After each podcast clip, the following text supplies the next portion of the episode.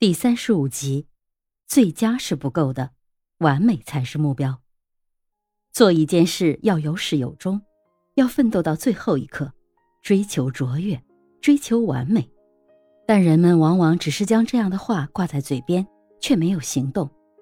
因为追求卓越和完美说起来容易，做起来却很难。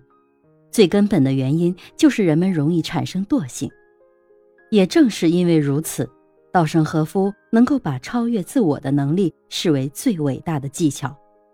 他说：“如果你想要追求卓越，一定要肯超越障碍，而最大的障碍就是追求安逸的惰性。人人都有惰性，强迫自己向前的确不容易，但是能看到自己付出的心血终于开花结果，那种喜悦将是无与伦比的。”稻盛和夫认为。追求卓越、达到完美的前提是发挥自己最大的能力去做事，但在现今的社会中，很多人用敷衍、不负责任的行为和态度对待生活，久而久之，许多人忘记了人生应该追求卓越、追求完善。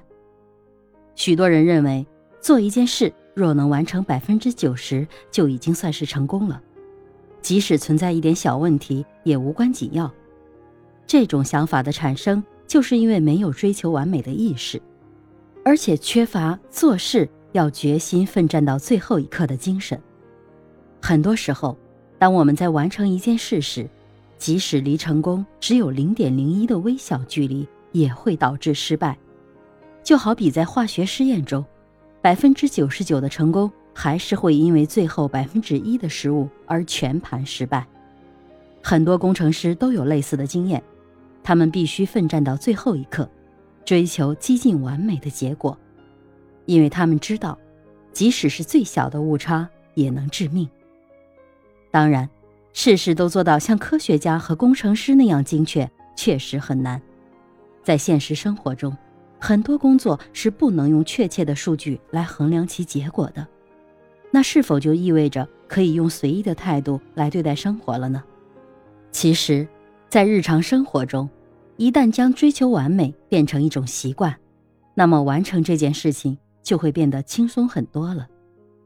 泰国的东方饭店堪称亚洲饭店之最，几乎天天客满，如不提前一个月预订，很难有机会入住。而且客人大部分都来自西方发达国家。东方饭店的经营如此成功，是他们有特别的优势吗？不是。是他们有新鲜独到的技术吗？也不是。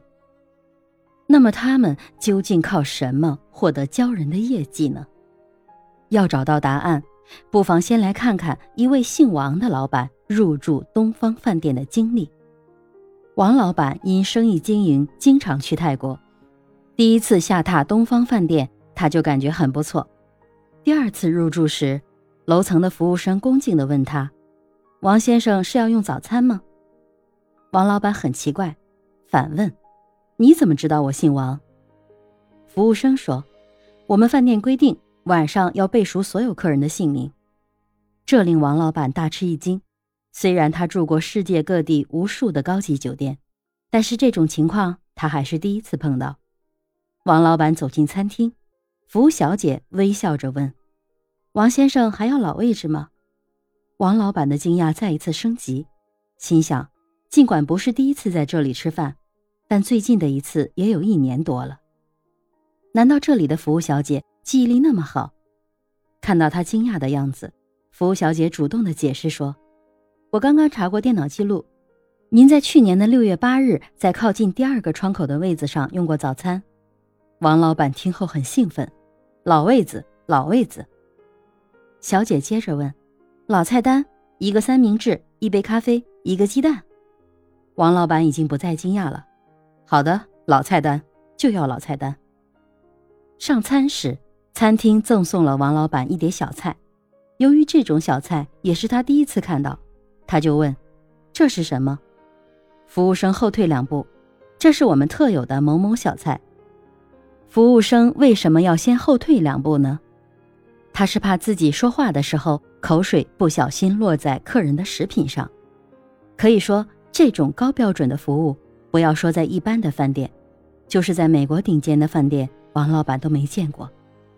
后来，王老板有很长一段时间没有再到泰国去，但在他生日的时候，却突然收到了一封东方饭店寄来的生日贺卡，并附了一封信。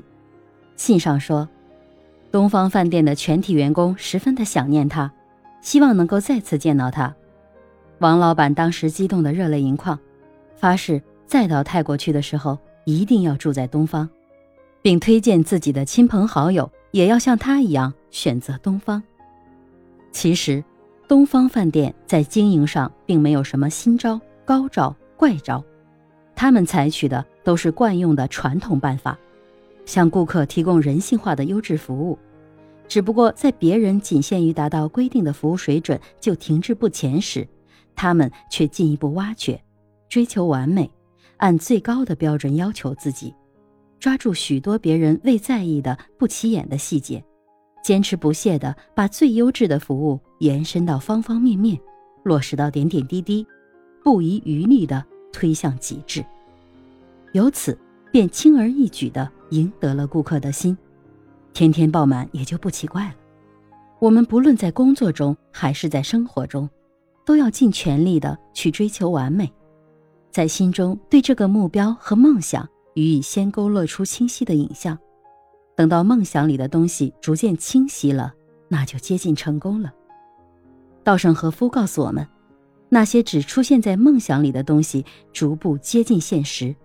不久，梦境与现实的界限消失，似乎已经成为现实实现的形态，完成的形态。